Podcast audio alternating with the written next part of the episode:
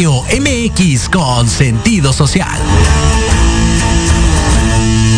Las opiniones vertidas en este programa son exclusiva responsabilidad de quienes las emiten y no representan necesariamente el pensamiento ni la línea editorial de Proyecto Radio MX.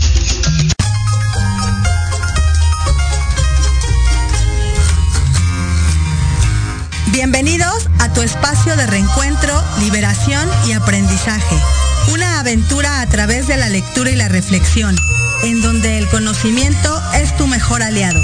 Esto es Libreando. Comenzamos.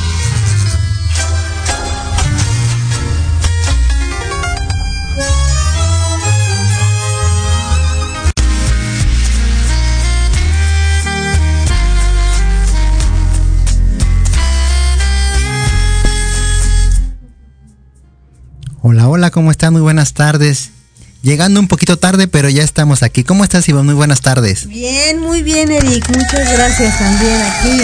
Un poquito retrasadas iniciamos la transmisión. Sí, caray, acepto un poquito de mi responsabilidad. No consideré el factor tránsito, que creo que ya, ya se hizo presente a raíz de la, del regreso a clases y seguramente por estas este, fiestas padres que ya vienen Creo que fue un factor, pero bueno, ya estamos aquí. Una disculpa. Buenas tardes a todos nuestros radioescuchas. Esperemos que estén muy bien en esta tarde de lunes. Ya en nuestro programa número 18, Ivonne, ¿qué te parece? No, pues el tiempo se va volando. La verdad es que muy contenta, muy contenta de estar aquí ya en nuestro programa número 18 y también, este, pues feliz, feliz de lo que ocurrió la semana pasada en nuestro programa Libreando Niños.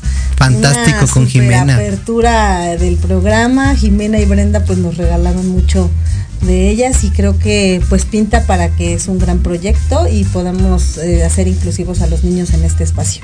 Sí, definitivamente. Empezamos con los adultos, ahora vamos con, con los niños, empezan, em, eh, considerando y fomentando este hábito de la lectura que es nuestro objetivo en este programa y este espacio lo, hemos reiterado y lo compartimos nuevamente que es abierto para todo el público, para todos aquellos que quieran incluirse en esta, en esta experiencia de leer, del hábito de lectura. Y bueno, pues son muchísimos libros por leer, obviamente, pero pues finalmente también data de que en la sociedad pues es indispensable, ¿no? Y también quiero hoy compartir, Ivonne, si me permites, una experiencia que, que tuve el fin de semana, específicamente el día de ayer, con un grupo de, de, runners. Te vi en las fotos, pero te vi. sí, la verdad es que fue una experiencia muy grata. Por cierto, quiero aprovechar para saludar a todos ellos, los integrantes y miembros de este grupo. Son corredores, se llaman Correcaminos, a los cuales les mando una felicitación y mi reconocimiento. Y tuve la oportunidad de, de acudir a, este, a esta invitación que me hicieron, me hicieron el día de ayer para ir a escalar el, pico del águila aquí en el Ajusco. Y fue una experiencia, la verdad es que muy grata, muy fascinante, me, gustó mucho. Y mi reconocimiento, porque también yo no sabía, obviamente, hasta que te, te clavas un poquito en esos temas, pues es una, es una disciplina y es un arte, y yo le digo que también un compromiso. Y fíjate que yo en algún momento dije, ah, pues igual algún día voy a subirlo y como caminar, ¿no? Como ir por unas cosas al súper, pero no finalmente también se, tiene que tener una preparación previa. Obviamente me invitaron hace, hace dos semanas a la preparación para poder este, emprender este, este, este viaje. Y la verdad es que la primera semana, Ivonne, me costó mucho. Sí, como robotito andaba esa primera semana del ejercicio. Ah, sí es cierto. ¿Te acuerdas que andaba ahí todo? También. y pero fue muy muy padre cuando ya concientizas que para ello también necesitas estar preparado, tener una cierta capacitación, un entrenamiento previo y obviamente pues ayer fue fue esa experiencia y, y sí te das cuenta de que fue de mucha utilidad tener, haber tenido esa preparación. Sí, es, maravilloso, ¿eh? La verdad es que digo, ya que abres este tema y, digo, tiene, tiene que ver y no con la lectura que, del libro que hoy vamos a abordar, porque al final es un encuentro con la naturaleza. Yo hace unos meses, eh, pues tuve la oportunidad también de ir al, a Lista. Ah, subí con algunos senderistas, personas que llevan muchos años ya en este tipo de deporte y la verdad es que se me hizo algo maravilloso eh, poder encontrarme con la naturaleza. Eh, obviamente, como dices tú, el tema de la preparación, yo llevaba tiempo que corría así como en una forma y más amateur por así llamarlo sí, sí, además era parte corría en asfalto no ni siquiera es que me aventara así a correr en, la intemperie natural. Y llegué a subir eh, por primera vez un cerrito aquí por Ecatepec pero ya cuando me enfrenté realmente a la montaña y afortunadamente fui con gente pues, preparada, preparada que lleva años en esto, con equipos especiales, con alimento especial Era la primera vez que yo me enfrentaba al bosque, pero a todo su esplendor y aparte acampamos, llegamos, nos perdimos, caminamos nueve horas, pasamos por, por este riachuelos, por manantiales, una experiencia. Y es fantástico la naturaleza, todo No, no, la naturaleza y el, el ser humano somos uno. La verdad es que es una de mis mejores experiencias. Lo pude compartir con una persona que quiero mucho y que y pues nos enfrentamos por primera vez eh, eh, juntos a, a ese experiencia, pero afortunadamente yo me sentía muy segura porque iba con gente especialista y nos trataron de verdad de una manera increíble. Llegamos a donde teníamos que llegar, miradores impresionantes y la experiencia de llegar y acampar y así como como los, ¿cómo se puede decir que la gente de, de, antaño, ¿no? Hacer la fogata, buscar piedras, ve, busca palos, ve por agua al manantial, o sea, toda esa experiencia, amigo, créeme que... Sí, fue fascinante una experiencia. Que un día lo podamos hacer juntos y después traerlo aquí. A vamos a invitar, justamente me, diste esa, esa idea, vamos a invitar tanto a la, gente que tú conoces en, esa, en esa parte y de este lado a todos los que integran. Vamos a, voy a invitar específicamente a este Jesús Álvarez que fue quien me invitó. Él fue el guía que, que, que, nos llevó. La verdad es que mi reconocimiento y en general el equipo, la gente éramos 15 personas y entre ellas también, porque se iba a doc con el, gripo, el, el libro, fue un animalito, se llamaba, se llama Mila, que es un perrito husky, si no mal recuerdo, y nos acompañó en todo el trayecto y la verdad es que eh, también su, su recorrido para él, supongo, no sé qué tanto él, salga a correr o haga ese tipo de cosas, pero yo lo vi y la verdad es que fue una inspiración también.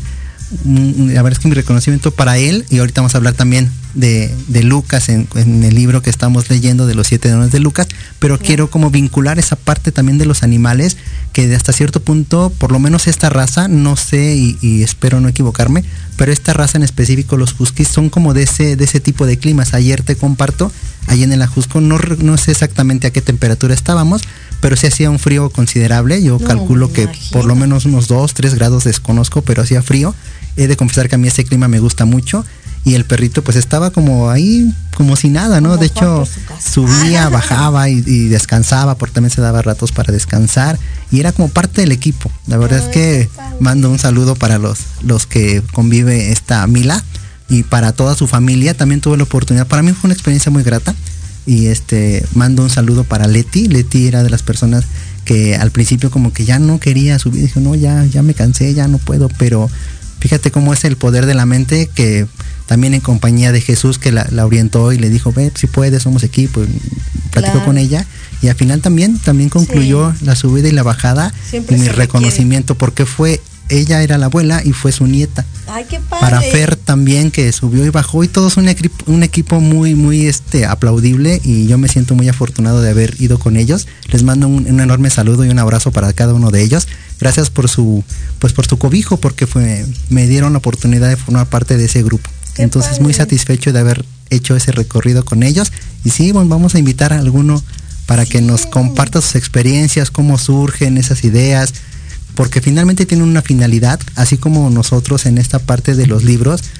Bueno por parte de lo que me compartieron es justamente eso no propiciar y fomentar el deporte en las diferentes este, colonias y si es posible a diferentes alcaldías Ay, qué padre, la verdad es que muchas felicidades también por ese proyecto y qué bueno que, que fuiste parte de ello y ojalá que continúes, la verdad es que es maravilloso y, me encantaría que en algún momento me invitaras también a mí a hacerlo. Claro que sí, bueno. Creo que creo que es un buen foro para compartir también y para experimentar cosas distintas. Siempre se requiere de gente experimentada con experiencia, eso sí creo que vale mucho la pena. No se arriesguen nunca a hacer un, un deporte de este tipo solos, porque sí, sí hay gente. Es importante estar acompañado de gente preparada. Sí, sí, porque también está en juego tu vida, ¿no? Entonces sí es importante que lo hagas con de manera responsable y pues bueno, qué bueno que pudiste vivir todo esto. Sí, muchas gracias y lo comparto con todo gusto para todos los que nos están escuchando el día de hoy y espero también les hice la invitación para que escucharan el programa, espero se hayan tenido la oportunidad de, escucharlo. Saludos para todos ellos y sí reiterar que es una disciplina que también necesita constancia de hacerlo de una manera consciente, así como esta parte de la lectura que nosotros estamos fomentando en este programa, Ivonne. Y bueno, vamos a, entrar de lleno ya a este, algunos saludos, como siempre lo hemos hecho cada lunes. saludos y Este, felicitaciones. a- a- claro. Felicitaciones a los que cumplen años. En la semana cumplieron años Elizabeth Delgado, que es parte del Parte grupo de lectura, lectura. para Ciandia, para Ervin Díaz también, y hoy en especial Ay, para Aurora sí, Jiménez, a Jiménez, un aplauso y una felicitación cordial Sí. por parte del equipo de Libriando. Muchas felicidades a todos. Eh, la verdad es que a algunos no tengo el gusto de conocerlos. Y, y pues bueno, hablas, el día de hoy es cumpleaños de la buena Aurorita. Eh, para mí una mujer comprometida, súper responsable en los círculos de lectura y con mucha experiencia también en este ámbito de la pedagogía y, y todo lo que nos nutre De la docencia de la docencia y todo lo que nos nutre en los, en los compartimientos del círculo de lectura. De verdad que felicidades, Aurorita. Bendiciones y, y excelente vuelta al sol.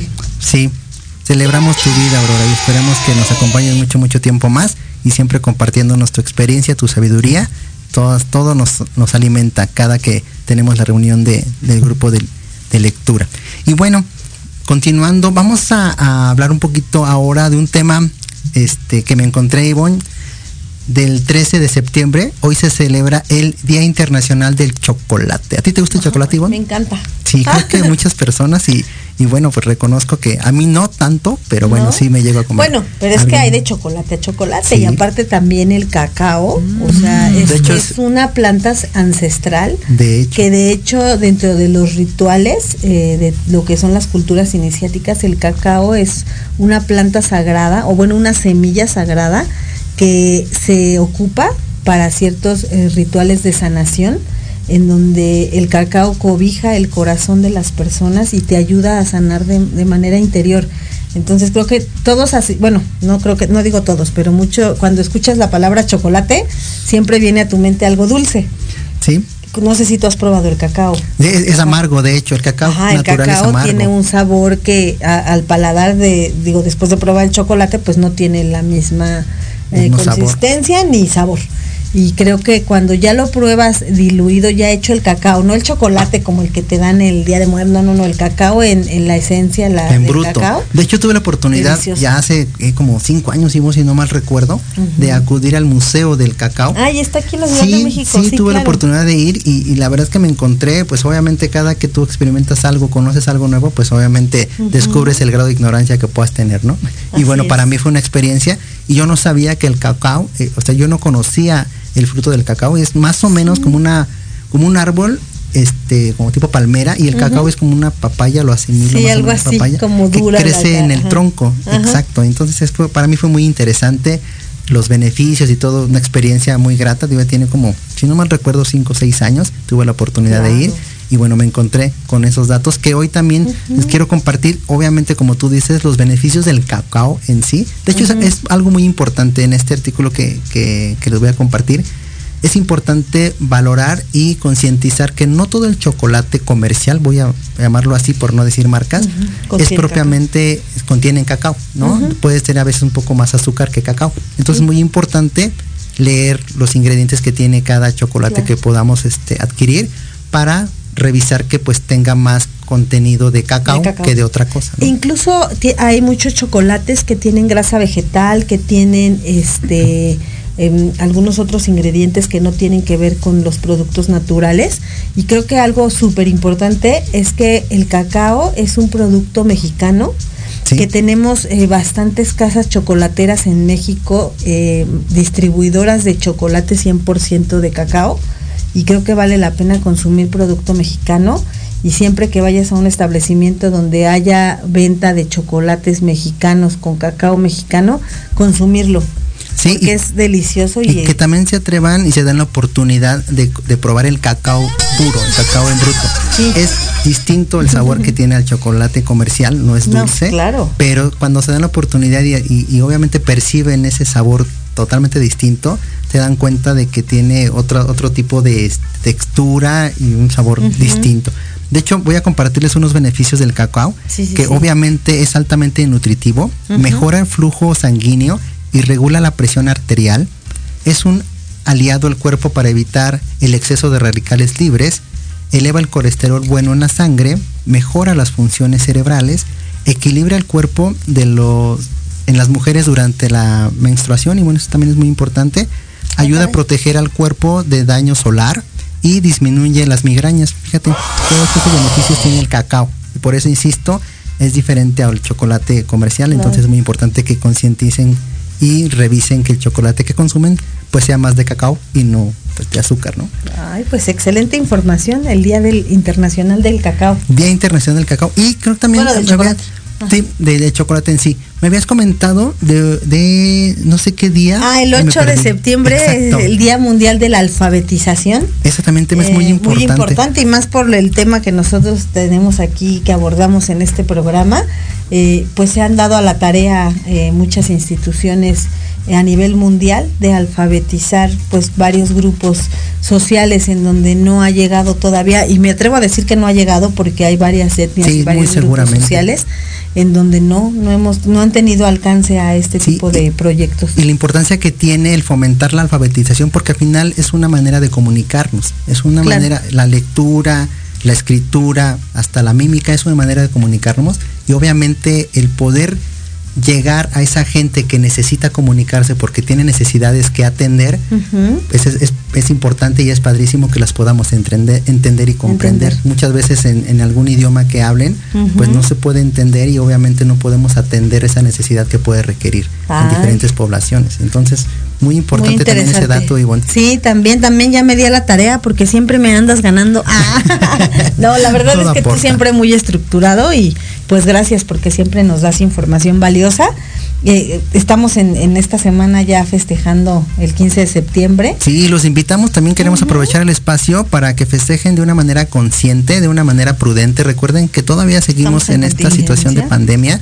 Hay que ser prudentes con nuestros actos. Yo sé que festejar y la comida, la bebida, las reuniones son importantes, pero creo que no, no está por demás invitarlos nuevamente a que seamos prudentes, seamos conscientes de cada acto que, que hagamos y bueno, eso no quita que podamos también festejar. Entonces, seamos en ese sentido empáticos con nuestra sociedad, que todavía pues sigue habiendo contagios, sigue habiendo decesos y obviamente pues no, no hay que, lo hemos comentado, ¿no? Tampoco hay que de alguna manera, manera bloquearnos, pero sí ser empáticos con los demás y que todavía, aún con las dosis que esperemos ya todos hayan tenido la oportunidad de vacunarse, Todavía pues no es garantía de que, de que estén exentos o estemos exentos de que Sí, no, aunque podamos estamos vacunados, no es- contagiar y sobre todo de que podamos transmitir este, Exacto. este virus. Entonces los invitamos a que festejen de manera consciente, de manera prudente y pues que se diviertan, que, que convivan con, sus seres queridos y que también no le quiten esa, esa parte importante de esta independencia, ¿no? Que es, es una connotación muy, muy importante el saber qué es lo que estamos festejando. Sí, exactamente, porque muchas veces eh, como mexicanos eh, creemos que es la fiesta, la algarabía, todo lo que conlleva, ¿no? Pero lo que hay detrás de, del grito de independencia, cómo fue, cuándo fue, quién fue, quién lo promulgó, cómo se dieron las cosas, creo que a veces en esta parte de la historia estamos un poquito perdidos, ¿no? Sí, y también cambiar un poquito la narrativa, porque yo recuerdo hace no mucho, Ivonne, escuché un, artículo que hablaba de la, de la conquista y que este autor del artículo decía que, que también sería válido cambiar la narrativa, ¿no? Nos fuimos conquistados. De alguna forma fuimos descubiertos por otra, otra so- sociedad, otro tipo de cultura y cambiar como esa parte de, de- de- de ser conquistados. Simplemente fuimos descubiertos como otra, otra sociedad, de ahí surgió el mestizaje. Bueno, Ah, y se- y, se tipo de cosas. impactaron dos culturas, ¿no? Exacto. Realmente sí, sí creo que dentro de la historia pues hay algunos temas como de sumisión al mexicano. Y justo nada más rápido antes de irnos al corte, Adelante. me compartían eh, eh, que la palabra mexicano más bien no es mexicano, somos mexicas.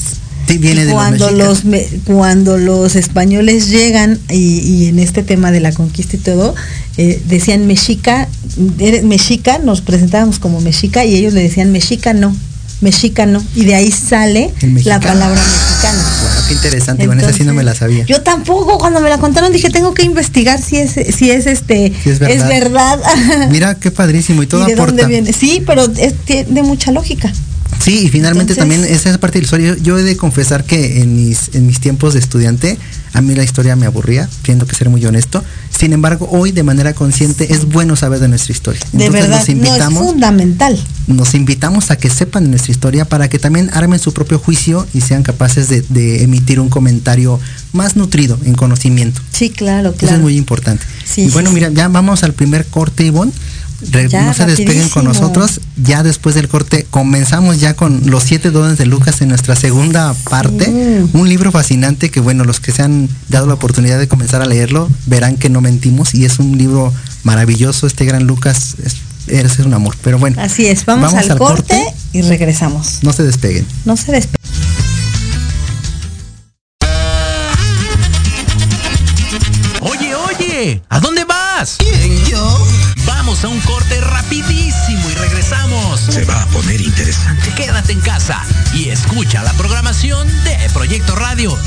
Con sentido social. ¡Uh, la, la chulada!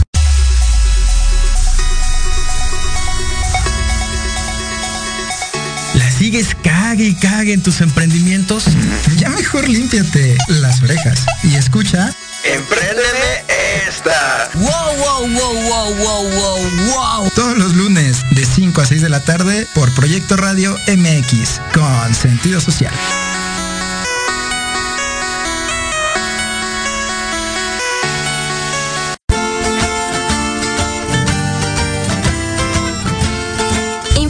Desde diferentes perspectivas psicológicas, sociales, científicas y basadas en la experiencia de otros para conocer lo que pasa en nuestro entorno y cómo influye en nuestro comportamiento y emociones.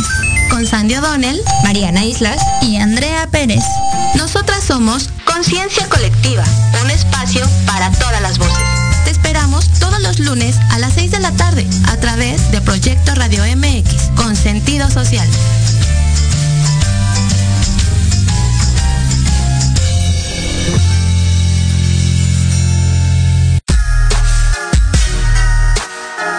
Los espero todos los lunes a partir de las 7 de la noche en Victoria Ruiz Salón, donde encontrarás tips para tu cabello, tips para tu maquillaje, de la mano de grandes expertos, solo por Proyecto Radio MX con sentido social.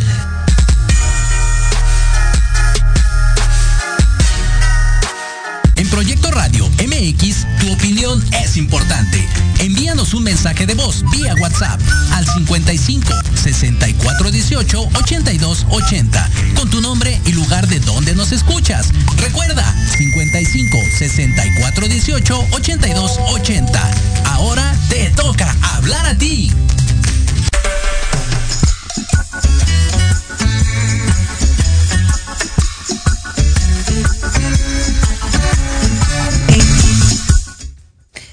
Regresamos rapidísimo, se me hizo el corte ahora sí, como agua y pues bueno, ya estamos aquí nuevamente, Eric, ya pudimos este compartir un poquito experiencias, sí, cultural. Que justo justo digo, voy a voy a tomar lo que estábamos platicando en el corte, que para nosotros este es un espacio también de, de liberación, como lo dicen nuestros intros, ¿no? De liberación, de encuentro, de sanación, en donde ambos tenemos eh, un espacio de expresión que no solamente hablamos en todo momento del libro, sino que podemos compartir también con nuestros radioescuchas. De nuestras e experiencias. Con, entre nosotros, el que les de, le decía a Eric, ya nada más nos faltó el café aquí porque estábamos bien metidos en la plática. Vamos a, a, promoverlo para que una tacita de café y más ahorita en el clima. Oye, por cierto, y, y perdón que me espero no detener mucho, uh -huh. este, no sé, ahorita que venía de tu casa para Caibón, una ciudad totalmente limpia, fascinante. Tuve la oportunidad de tomar ¿Ah, una sí? foto Ay, y padre, totalmente despejada, un cielo así bastante despejado. Ay, pues ya me encantó. nos hacía falta. Sí. Sí, aparte del tráfico que hay en esta ciudad, este digo qué bueno que esté, este ahorita sí. así nuestra ciudad y que así continúe. Esperemos que así sea. Y bueno, ahora sí retomando Vamos. el libro de los siete dones de Lucas, sí. vamos a compartir. Y bueno, recuerdo que la primera parte del de libro este, tuvo una, tuviste una situación y no pudiste comentarnos esa, esa primera parte, claro. pero hoy que ya tenemos la oportunidad de estar juntos, bienvenida. Gracias. Ya tuvimos la oportunidad, vamos a, a revisar la segunda uh -huh. parte del libro, pero cuéntanos a ti qué te ha parecido. Recuerda uh -huh. que hemos platicado mucho que a pesar de que todos leemos lo mismo, Sí, lo interpretamos lo de interpretamos de forma distinta. Para ti, sí. ¿qué te parecieron los primeros capítulos que, que Fíjate hemos que es un libro que, digo, desde que fuimos a la presentación y, y como se dio la presentación, creo que te engancha eh, la, la, lectura. Eh, realmente yo no había tenido o nunca he tenido un contacto directo con algún animal de compañía. Eh, pero conozco personas y ahora que empiezo a leer el libro y que observo cómo narra Lucas, eh, porque bueno, Elena desde su narrativa eh, en, el libro, pues el, que nos cuenta la historia es Lucas. Ah, Realmente, o sea, al final de cuentas, él narra la historia de cómo fue su conexión con su mamá desde el momento en el que estaba en el, en, el, cielo. cómo es que él observa la tierra, los dones que le fueron conferidos, que por eso el nombre del libro, los siete dones de Lucas, uno de ellos el amor, otro de ellos la lealtad, la fidelidad, o sea, todo lo que representa eh, en sí este animal que para mi punto de vista se mimetizó con la escritora, con Elena, eh, fue su compañero de vida, eh, creo que eh, en, estas, en estos primeros capítulos en donde él narra su llegada, cómo fue que la eligió, estaba destinado para llegar con ella como su mamá, como bien lo dice él en el libro. A veces las personas que no tenemos pues esta mm, conexión con los animales de compañía, eh, pues de repente no lo comprendemos, ¿no? Pero cuando ya lo empiezas a, ir leyendo y empiezas a ver cómo se dan en este descubrimiento de ir recuperando y encontrando en el camino diferentes este, personajes, como es el, el dandy, que te lo comentaba, se me figuraba un perrito que después vimos la foto, yo me lo imaginaba negrito, así criollito al perrito, y era como, como así, un perro como muy elegante, así en la lectura yo así lo observaba, y cuando vi su foto, pues no es un güerejo ahí, que también era criollito, porque algo que observaba eh, en la lectura es que Elena eh, junto con Lucas, pues iban como al rescate de otros animales, ¿no? Y, y que realmente es parte del objetivo que Elena tiene planteado y que desde su llegada con Lucas ellos se complementan y pues empiezan un ardua labor en este camino del, del del rescate de este tipo de animales en, situación de calle. Eh, historias eh, bien tremendas, eso sí te he de confesar, ¿eh? Historias de algunos de los animales que yo digo, Dios mío, ¿cómo es posible que tengamos eh, así a este tipo de animales? Y te das cuenta que a pesar de este tipo de historias, Ivonne, a mí lo que me sorprende es que aún siguen sucediendo. No, que nos falta un camino inmenso por recorrer en esa sensibilización de los seres de seres vivos en general y de los animales propiamente, de los perros, de los gatos, de, que Elena llama de compañía. Sí, animales de Y en general, ser esa, ella eh, aporta en el libro, Lucas dice que humanizar a la humanidad, sensibilizar a, la humanidad. Eh, sí, y, y, la, y cómo narra, ¿no? O sea, digo, parte de los primeros capítulos sí me, me, llamó mucho la atención, sobre todo cómo se mimetiza con Elena y después pues en el recorrido, en el camino, cómo van juntos ellos este, en esta búsqueda de, de la mm, pues sí, de la integración de este tipo de animales de compañía, la sociedad. Claro. Sí, claro. Y aparte, bueno, narra, ¿no? La muerte de la bisabuela, cómo lo vive Elena, pero cómo lo ve Lucas desde, lo, desde la mirada de, de, Lucas hacia Elena. Eh, cómo eh, cuando muere, después ya en los capítulos que siguen, que ya estamos por comentar, eh, muere más adelante la mamá de Elena, la abuelita de Lucas. Él también como narra, y hay una frase que me, que me gustó mucho, donde habla de que las personas en realidad no mueren. De hecho, hasta lo subrayé, porque ya ves que a mí me encanta rayar sí, libros. Sí, bueno. Y en ese sentido también Elisa es la abuela de, Elena, que falleció, si no mal recuerdo, creo que en el 95, porque también en ese sentido es muy puntual en las fechas y te va narrando la historia. De hecho, cuando te adentras en esta historia que cuenta Lucas, yo de pronto igual sí me veo como, como propiamente Lucas, ¿no? O sea, que, veo a Elena, me imagino, una, o sea, no a la Elena que conocemos, sino a, la mamá de Lucas y cómo empieza a narrar Lucas desde su perspectiva, desde su posición de perro, empieza cómo se, como esto se mimetiza y de alguna forma también te hace sentir la sensación que vivió Elena en la ausencia de su mamá, de su abuela, de la abuela Reinalda, que por cierto en los primeros capítulos dice que la abuela Reinalda fue quien rescató el nombre de Lucas, ¿no? Porque al principio era Homero. Homero, y dijo, no, yo no me llamo Homero, ¿no? Él, en sus adentros decía, yo no, yo estoy destinado a llamarme Lucas. Y fue la, la bisabuela Reinalda la que rescató y le dijo, no, se va a llamar Lucas. Y así se quedó. Y en ese sentido, cuando tú mencionas en esta parte de, la ausencia o, del desprendimiento del cuerpo de la abuela Elisa, que ahorita ya, ya este, compártenos en esa parte que ¿Qué es lo que acabas de decir? Que abandonar el cuerpo no significa la muerte definitiva.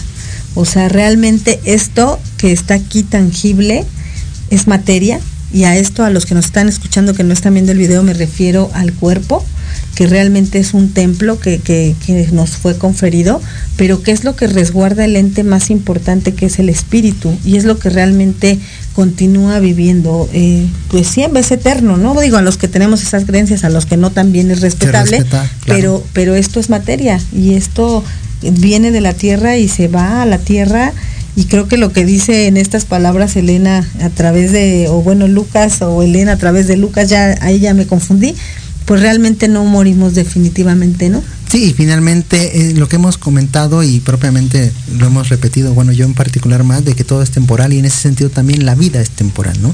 Unos vivimos más, otros viven menos, otros muchísimo más que otros, pero al final todo tiene una razón de ser y en esta parte que yo le llamo trascender a otra a otra dimensión. Y también el libro habla de la, de la, de la trascendencia.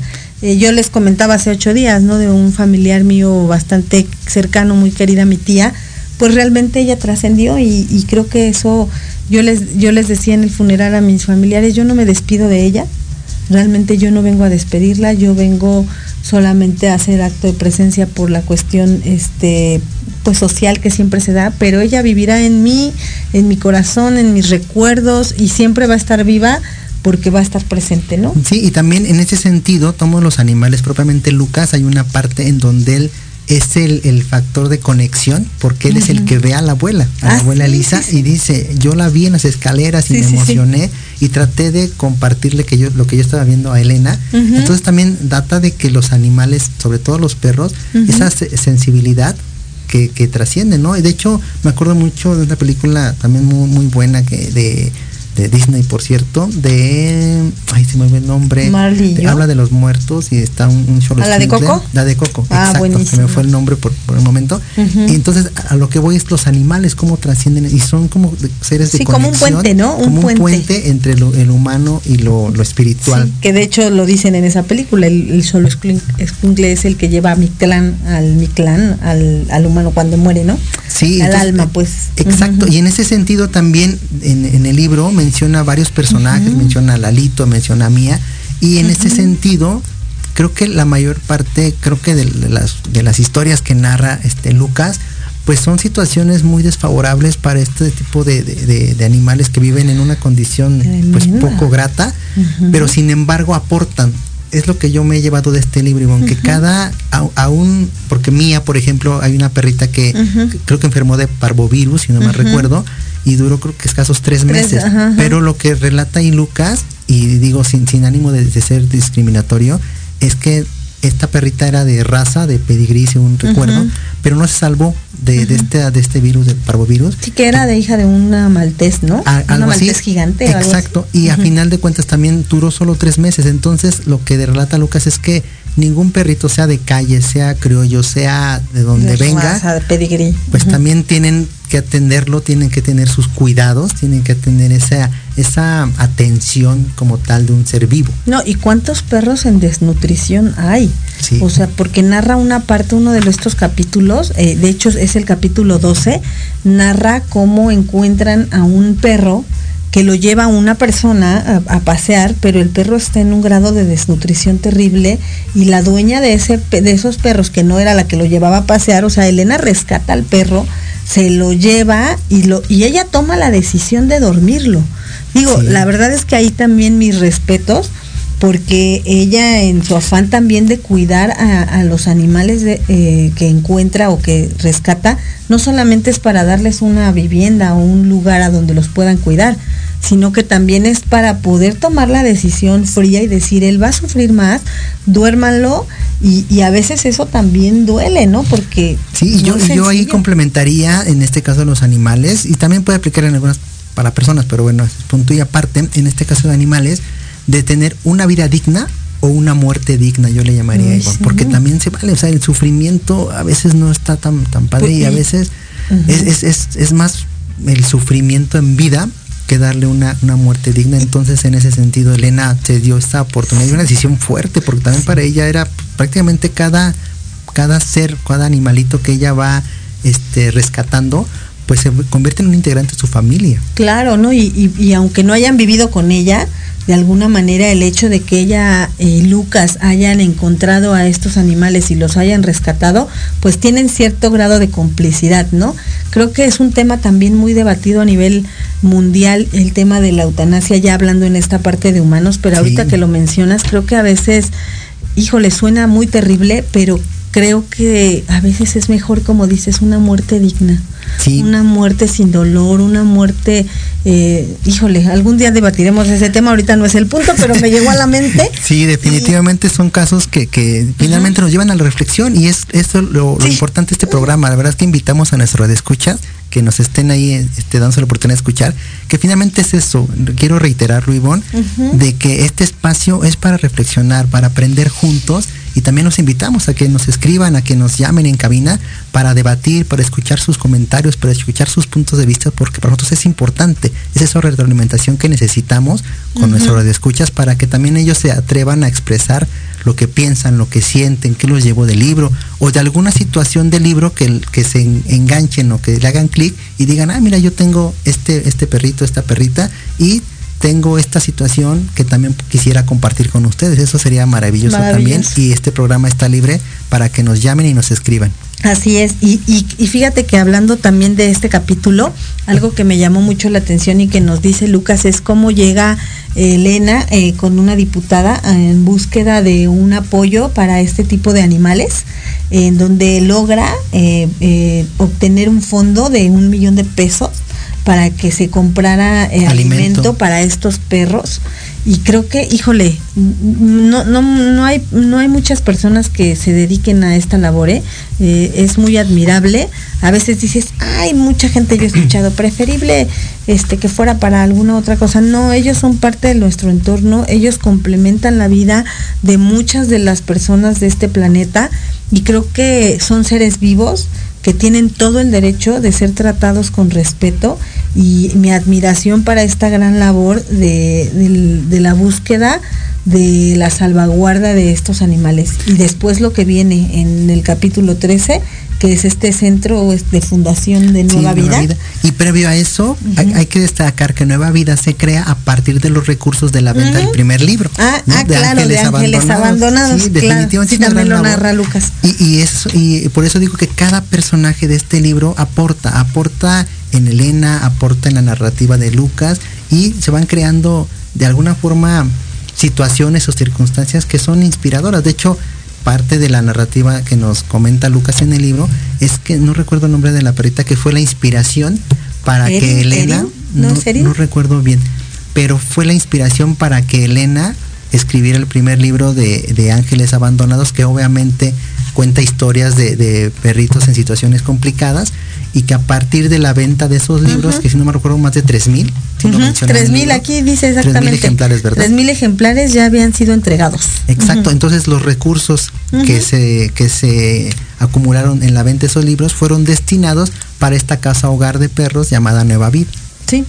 Y entonces a partir de ahí te digo, esta historia, pues combinación con, con ausencias, con llegadas, porque así es, ¿no? Unos se van y otros vienen en el sentido de de humanos que se van, en el caso de, la bisabuelita, de mamá Elisa, de la bisabuela, no, abuela Elisa. A la abuela y Pero llegan este perritos que también van, vienen, se encuentran. Y los encuentros son como muy, las circunstancias en como las encuentran, para mí son momentos que de verdad que sí me, me atrapan y dices, ay Dios, tantas situaciones que hemos vivido y que a veces no concientizamos porque uno está ensimismado en su día a día, que lo hemos pedido en muchas ocasiones, Ivonne, que no te das cuenta que también son seres sintientes, de hecho así lo remarca mucho en el libro, ¿no?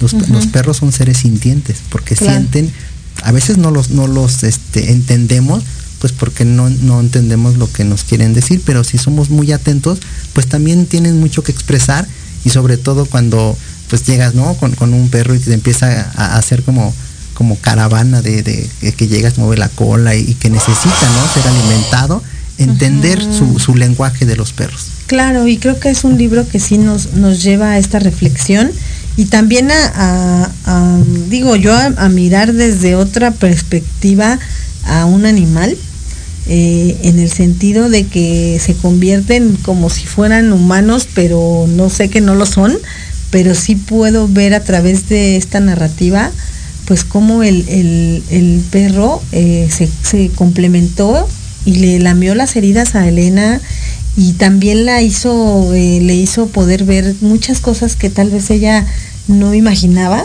y cómo se volvió su compañero, ¿no? Un acompañante espiritual increíble y con mucha fortaleza, porque a pesar de todo, Lucas ahí estaba, ahí estaba y ahí estaba, y también fue, fue su compañero de vida, como lo narra. de vida y de aventuras, ¿no? Porque el hecho de aventurarse y llegar eh, a tantos, a tantos animales y a tantos refugios y a tantos lugares en donde pudieron rescatar a tantos, a tantos perros, gatos, todo este tema de esterilización masiva que hicieron, creo que es admirable. ¿eh? La verdad es que no es porque conozcamos a Elena, pero sí creo que tiene una un gran profundo amor por, por, los animales. No, y aparte porque se atreve, y obviamente no fue nada fácil, no, no lo describe mucho el libro, pero seguramente todo lo que tuvo que pasar Elena en compañía de Lucas, en este caso del libro, pues esa, yo le llamo un trabajo paralelo. Por un lado, rescatar, alimentar, vacunar, esterilizar, y por otro lado,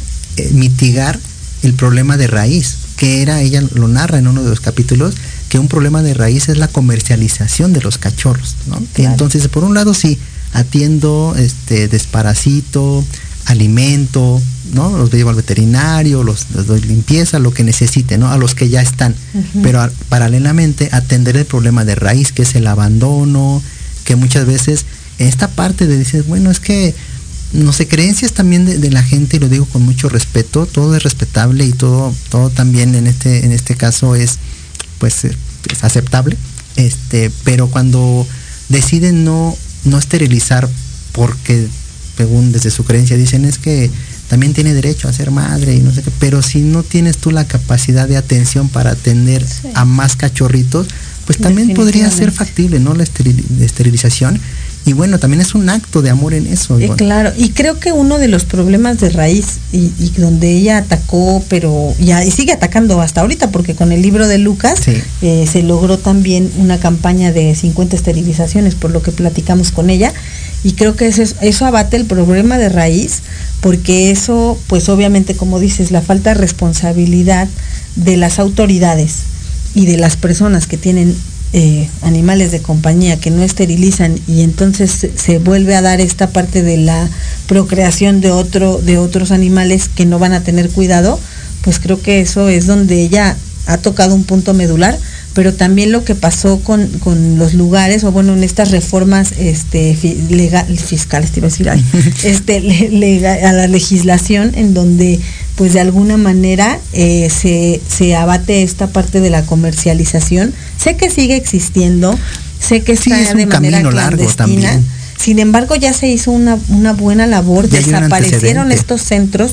Ella lo, narra y habla del lugar donde antes se, comercializaban este tipo de Que fue en el 2013, si no mal recuerdo, cuando clausuraron ese lugar. Como tú dices, digo, siguen, sigue habiendo, pero yo en ese sentido creo que también un factor importante, y yo soy de la idea que esto es una regla de economía, ¿no? Que si no hay, si no hay demanda, no hay oferta. Entonces, mientras sigan propiciando la compra de los animales, pues existirá la venta. Sí, claro. sí, también las peleas de perros, o sea, todo lo, o sea, nosotros somos los que fomentamos que esto siga existiendo. Sin embargo, creo que con esta labor que se ha hecho de Elena y de algunos de los legisladores que están en pro de estas iniciativas, pues creo que sí se ha, se ha reducido un poquito ya a nivel estadístico, sí lo han reducido y, y pues creo que es un libro que nos está dando, al menos a mí, eh, mucho conocimiento respecto del tema. Me declaro ignorante en, muchas de las situaciones que, acabo de comprender a través de la lectura. Y pues también, pues ves aquí el amor que, que se tenían, ¿no? Sí, y finalmente también aprovecho para comentar que obviamente es un espacio para que ustedes tengan la oportunidad de leer, llámese este libro, llámese otro en este caso que estamos comentando, Los siete nodos de Lucas, que lo adquieran, que lo lean, que lo concienticen y si en algo hacen clic, pues padrísimo, y si no, también se vale, ¿no? Eso es muy respetable a nosotros, y lo digo a título también personal en compañía de Ivonne, también nos ha sensibilizado. Yo en mi vida he tenido algún este mascota de animal de, compañía, se me olvida, Acuérdate. animal de compañía. Sin embargo, este tipo de lecturas pues me abren ese panorama a saber y a conocer desde otra perspectiva lo que para ellos implica el ser o no ser atendidos, ¿no?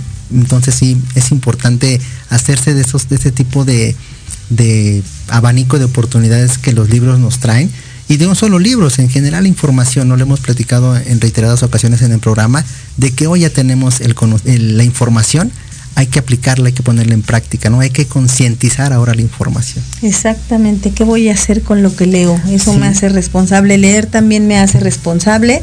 Hoy que estamos leyendo este libro eh, de Elena, eh, bueno, que Elena nos hizo este tan amablemente favor de escribir, eh, pues nos hace responsable, al menos hoy a mí me hace responsable en cuanto a el cuidado de los animales de compañía. Eh, creo que también el hecho de ser un poquito más empático, porque a veces vemos perros en la calle y, o algún tipo de animal y, yo, yo hablo por mí, así como que a veces repelía esto, ¿no? Y hoy lo veo diferente Hoy estoy a favor de que podamos nosotros también sumarnos en, este tipo de campañas. Y pues bueno, al final creo que este libro eh, va para, para toda la sociedad y adquiéranlo, está en Amazon de verdad, porque con, con, lo que se recauda, ella hace labor social. O sea, de verdad, de verdad, lo recomendamos ampliamente. Sí, que se adentren a esta, a esta, a este viaje de la lectura, Ivonne. En específico, este libro que estamos ahorita compartiendo en el siguiente programa continuaremos, platicando del de libro, ya en, la conclusión, si no mal recuerdo. para finalizar. Y obviamente también este, queremos aprovechar antes de que concluya el programa, ya estamos a prácticamente un minuto por concluir, este, invitarlos en el siguiente programa y estamos ya preparando el siguiente programa de niños. Sí. Para que se unan también con nosotros en Libreando Niños. En ese sentido, pues lo que queremos y reiteramos es que queremos eh, incentivar a nuestra infancia para que se, animen a, tener ese hábito de lectura. Así es, y pues esperamos que en el programa de niños esté ya con nosotros Brenda aquí en cabina. Va a ser un honor y un placer tenerla aquí con nosotros y que ya pueda dirigirse ella al público. Y pues estamos aquí este, ya por terminar, estamos a un minuto. Gracias, gracias por compartir, gracias por estar aquí, Eric, gracias por ser parte de esto. Gracias. Y gracias a todos los radioescuchas. Gracias a todos, qué bueno que se dieron la oportunidad, a los que se dieron la oportunidad de escucharnos. Los invitamos también que nos sigan en las diferentes plataformas, Spotify, estamos en iTunes, en, YouTube también. Me siento famosa.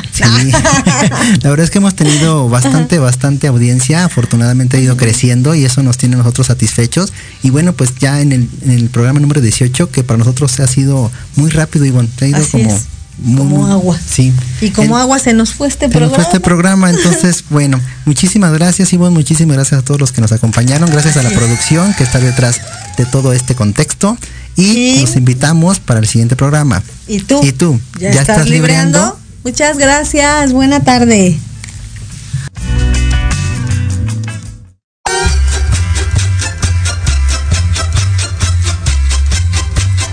Muchas gracias por habernos escuchado. Síguenos en nuestras redes sociales, Instagram y Facebook, Libreando MX. Los esperamos la siguiente semana en un nuevo encuentro con la lectura. ¿Y tú? ¿Ya estás libreando?